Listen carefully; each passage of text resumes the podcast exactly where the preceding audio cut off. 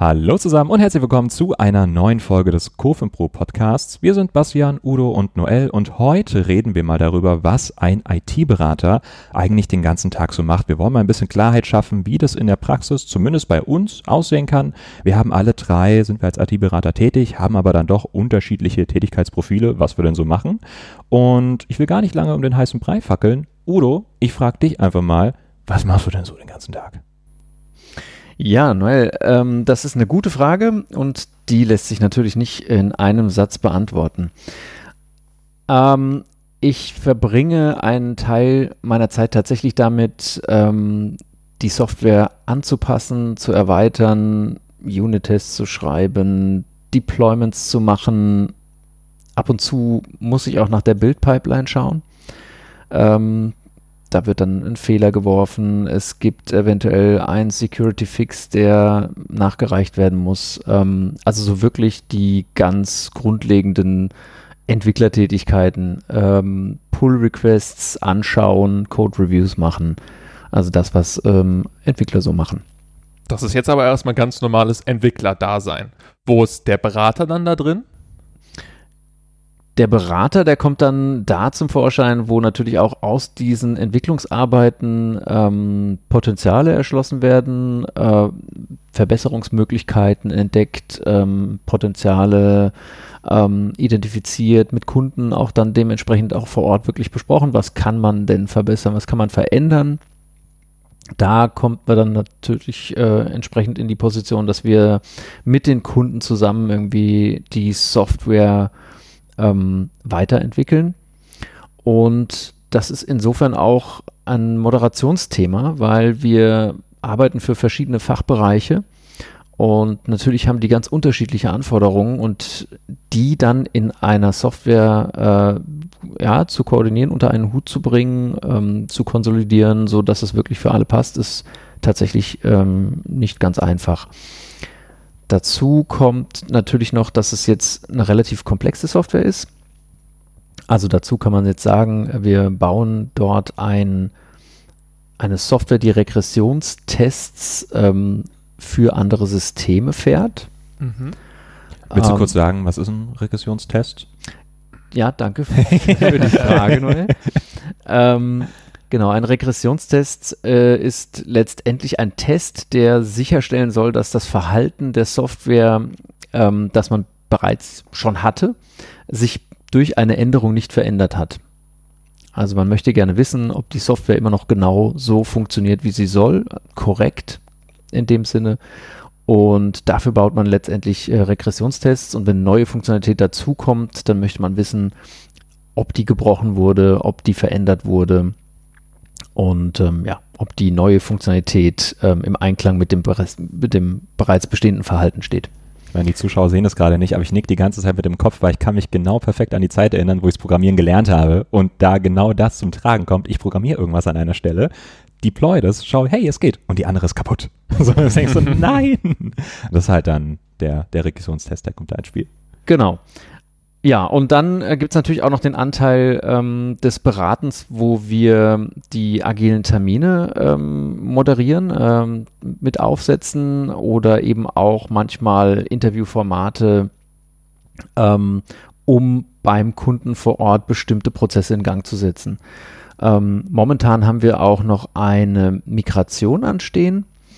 Ähm, das heißt, da wird tatsächlich äh, das Unternehmen integriert in äh, den Mutterkonzern und äh, an der Stelle gibt es dann auch einige, ja, ich sag mal, Hausmeistertätigkeiten, die man dann auch noch irgendwie erledigen muss. Ähm, beispielsweise den kompletten Jira-Inhalt umziehen in ein anderes Jira. Ja? Also Ticketsystem, mhm. alle bisherigen Anforderungen ähm, müssen irgendwie migriert werden in das neue Ticketsystem. Das ist natürlich nicht alles eins zu eins gleich, sondern man muss dann bestimmte Transformationen durchführen. Ähm, und das sind so Tätigkeiten, die wir da haben. Und dann eigentlich ein auch sehr großer Teil ist natürlich Anforderungsanalyse bei uns. Ähm, das sind fachlich stellenweise doch recht komplexe Sachen. Es geht da um beispielsweise Derivategeschäfte und die daraus sich ergebende steuerliche Bemessung, die dann irgendwie greift, am Jahresende beispielsweise. Und die fachlichen Tests, die dann sozusagen gebaut werden von den Testern, ähm, die muss man dann schon zum Teil verstehen und dann gibt es dann Feinheiten, die man da verändern soll oder ähm, Attribute, die hinzugefügt werden müssen und da dann genau zu verstehen, irgendwie, okay, wo kommt das Attribut jetzt genau in der fachlichen Struktur hin und welchen Effekt hat das jetzt in dem zu testenden System, das ist dann nicht ganz trivial. Also da muss man dann schon auch teilweise mehrere Anläufe nehmen. Das heißt, auf der einen Seite, du bringst die technische Expertise mit, ne? bist, du bist am Ende der, der das dann umsetzt, aber je mehr du umsetzt, desto stärker bist du quasi auch in diese Fachlichkeit dahinter mit eingebunden und verstehst quasi, warum machen wir das und was ist denn jetzt irgendwie die steuerliche Bemessung von irgendeinem Derivategeschäft? Also das könntest du mir wahrscheinlich irgendwann auch genau erklären, sage ich jetzt mal. Wahrscheinlich nicht genau, aber also schon mal so, schon mal, schon mal gehört davon.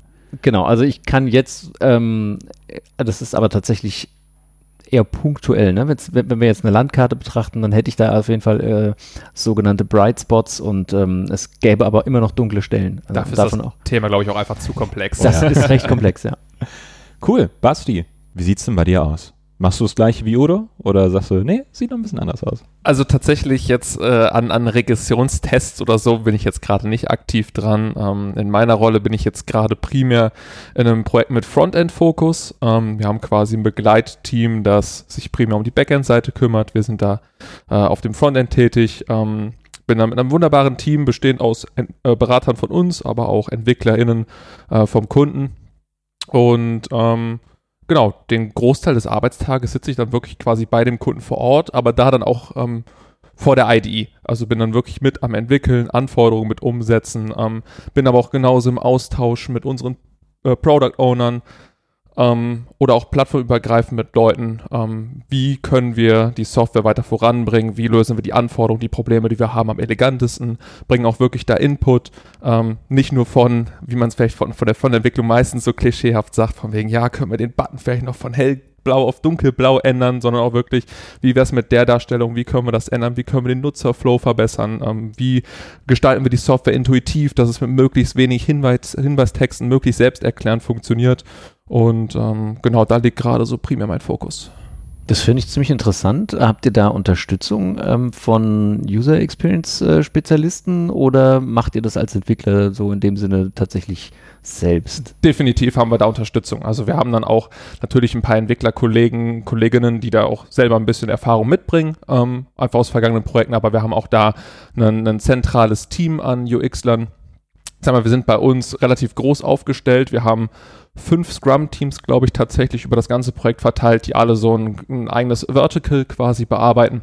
Und wir haben dann ein zentrales UX-Team da drin, wo äh, jedes Mitglied oder jedes Team ein, mindestens ein UXler hat, der es fest betreut und von denen kriegen wir natürlich auch dann Wireframes vorgefertigt und so.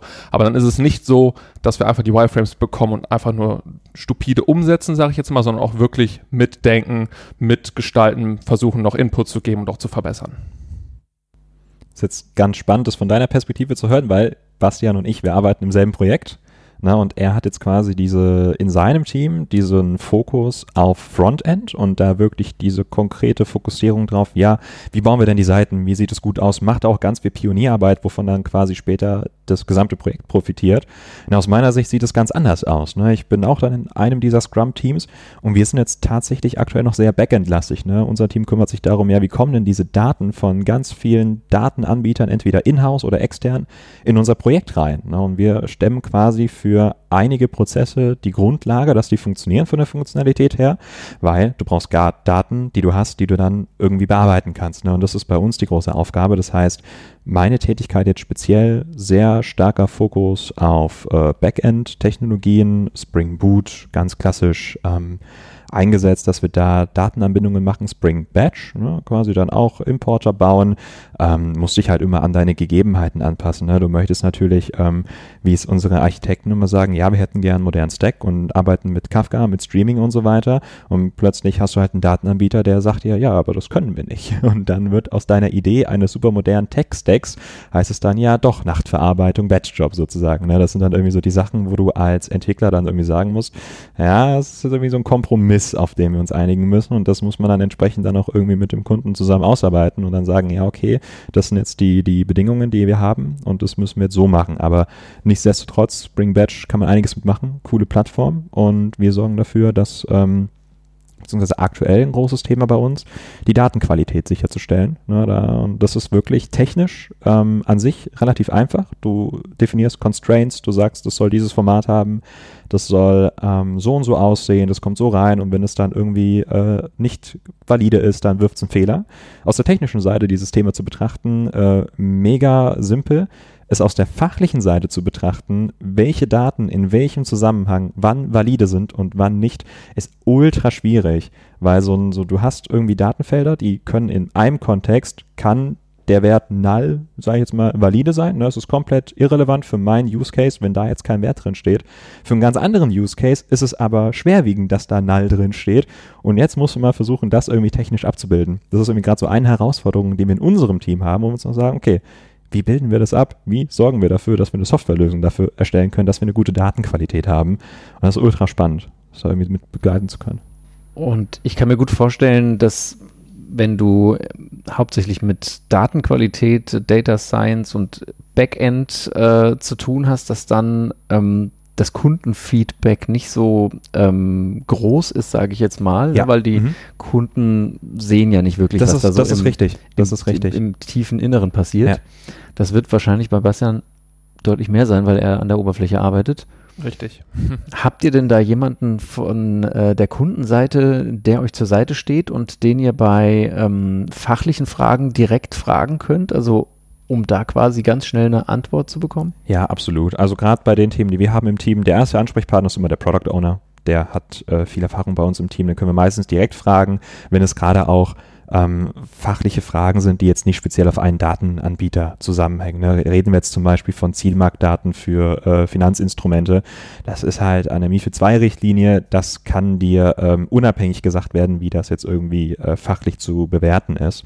Dann haben wir die Ansprechpartner im Hause drin ne, aus den ähm, Systemen, die wir dann äh, oftmals auch direkt anschreiben können. Hey, wie verhält sich das? Hatten wir heute erst. Ähm, Anbindung Daten, wie verhält sich das denn, wenn wir jetzt dieses Feld nehmen wollen und dann eine Prüflogik bauen? Ist diese Prüflogik so korrekt? Ja, nein, das kriegen wir auch äh, relativ schnell hin, bei externen Datenanbietern genauso. Ähm, teilweise ist aber bei komplexen äh, Datenstrukturen dann doch so, dass wir teilweise erstmal gucken können, wie verhält sich das denn? Und müssen es dann teilweise selber so in die Richtung ähm, Reverse Engineeren, sage ich es jetzt mal ganz in Anführungsstrichen. Ja, was, wie verhält sich das? Was wird uns geliefert? Wie müssen wir das irgendwie interpretieren? Können wir, uns die, können wir uns auf diese Werte verlassen? Kommt da vielleicht irgendwann was anderes? Man kennt es mit Datenverarbeitung, wird ähm, Privatkunden, einmal Privatkunden zusammengeschrieben und dann vielleicht mit einem Bindestrich, jetzt mal ein dahergezogenes Beispiel, ähm, sowas eher selten, aber es kommt vor. Also wir haben dann tatsächlich doch recht gute Ansprechpartner zum Glück, die wir dann da fragen können. Ich würde sagen, man ist da allgemein nie alleine. Also ich glaube, das Ziel auch bei den Projekten, wie wir sie besetzen, ist eigentlich nie, dass man da großartig alleine äh, aufgestellt ist und irgendwie alleine alles leisten muss, sondern in, in den allermeisten Projekten, die wir haben, sind mehrere Berater auch von uns eingesetzt und sollte dann der Product Owner zum Beispiel nicht mehr aushelfen, wenn zum Beispiel sehr technisch wird, dann hast du entweder im Team meistens einen noch senioren Ansprechpartner oder vielleicht auch einen Junioren mit einer guten Idee, äh, kannst dafür für Austausch und Synergie sorgen. Du hast meistens einen Architekten noch mit dem Team, der sehr erfahren ist, mit dem kannst du dich austauschen. Und selbst wenn du innerhalb des Projekts oder innerhalb des Kundenumfelds niemanden findest, kannst du immer noch auf das Netzwerk von der ganzen Firma zurückgreifen und da dir jemanden rauspicken. Und äh, da nimmt sich jeder mal die Zeit und, und schaust dich auch mit dir aus. Also du bist eigentlich nie alleine im Projekt. Ich meine, wir arbeiten jetzt in, in der Plattform, in dem Plattformprojekt mit Scrum und crossfunktionalen Teams. Macht ihr das auch so, Udo? Oder wie seid, wie seid ihr da organisiert als Entwickler?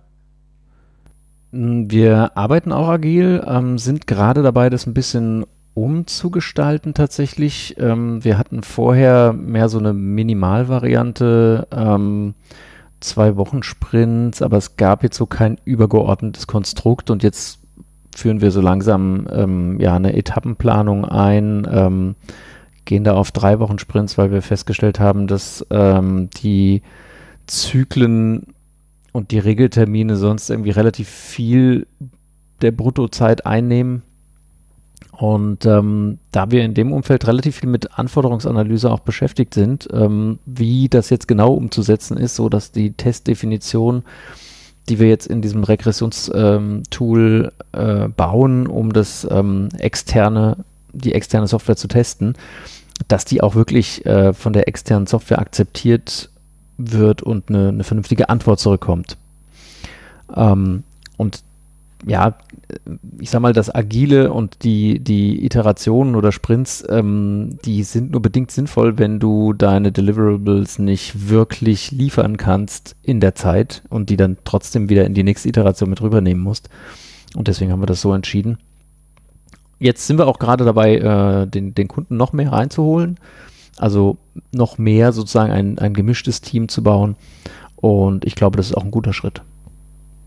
Das zeigt sich bei uns im Projekt. Wir arbeiten wirklich eng mit dem Kunden zusammen, was auch nicht gang und gäbe ist im Beratungsgeschäft. Ne? Manch, manchmal ist es ja wirklich dann doch so, okay, ihr seid die Berater, macht mal, wir hören uns in zwei, drei Monaten wieder und dann zeigt uns mal, was ihr so gemacht habt.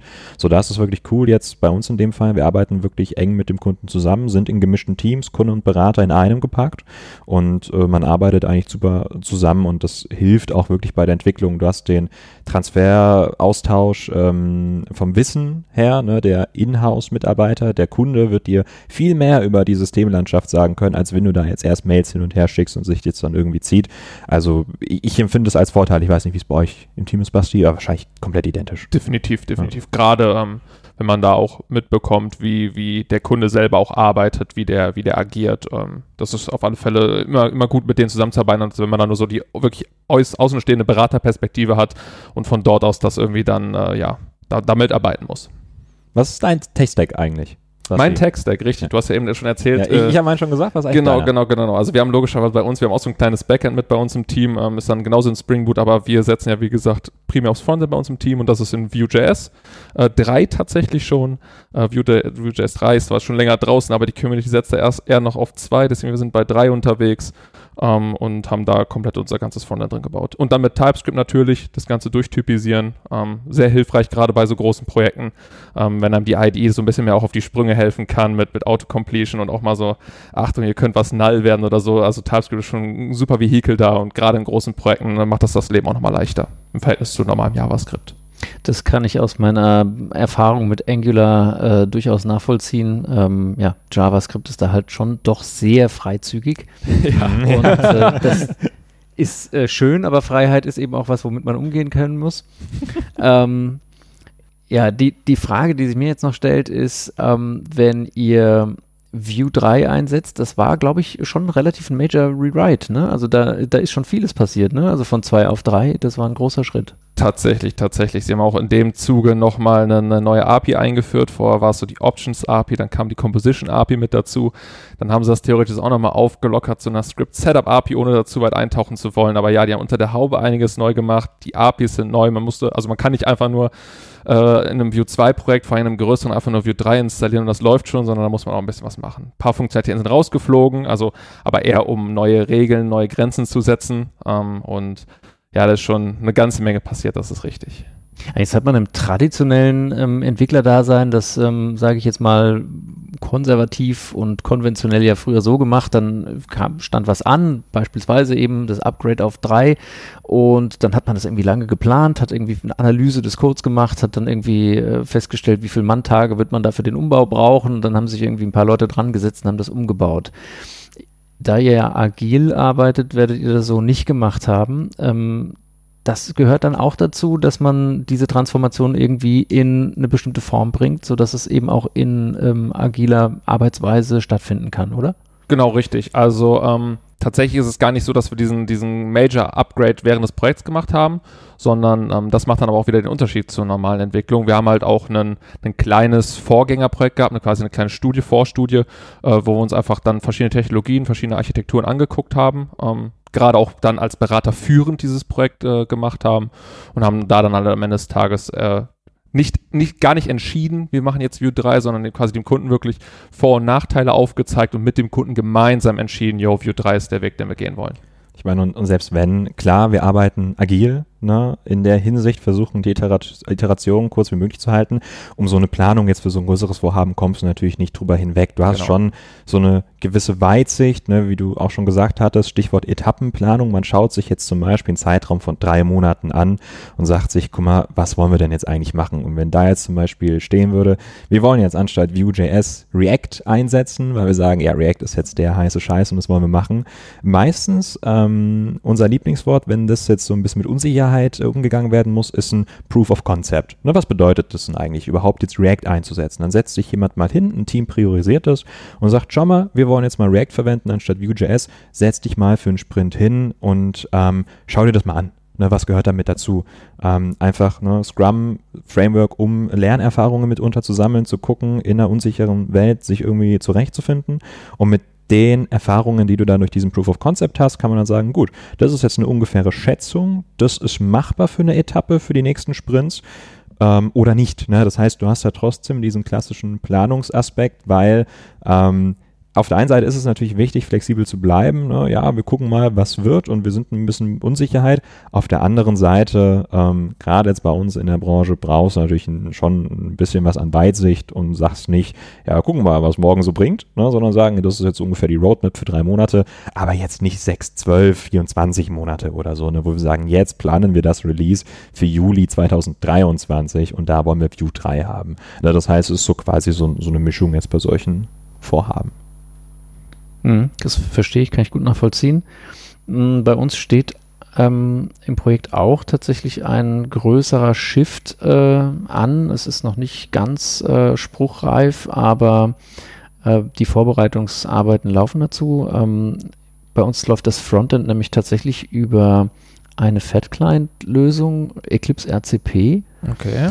Und ähm, da sind wir gerade dabei, ähm, ja, sowohl Informationen von den Usern zu sammeln, ähm, als auch die Use Cases in Prioritäten zu sortieren, um dann wirklich ein Web-Frontend äh, vorne dran zu stellen.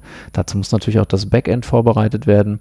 Also daher so ein bisschen auch die Frage, ähm, wie ihr das dann äh, gestaltet habt, äh, weil wir im Prinzip jetzt dieses Thema gerade auch haben und äh, das Ganze natürlich dann auch zumindest mal grob auf eine längere Zeitlinie gelegt werden muss. Mhm.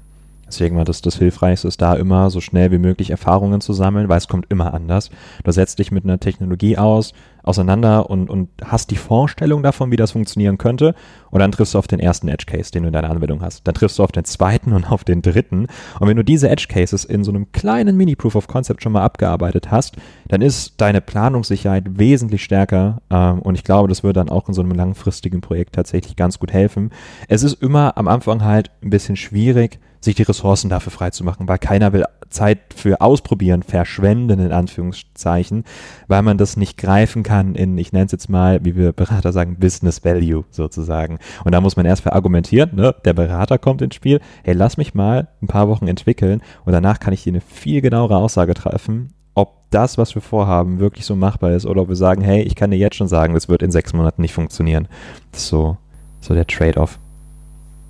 Das stimmt. Da können wir, glaube ich, auch echt noch eine ganze Menge aus der Fehlerkultur der Angelsachsen lernen. Da sind wir hier noch ein bisschen Mhm. ähm, hinten dran aus meiner Sicht.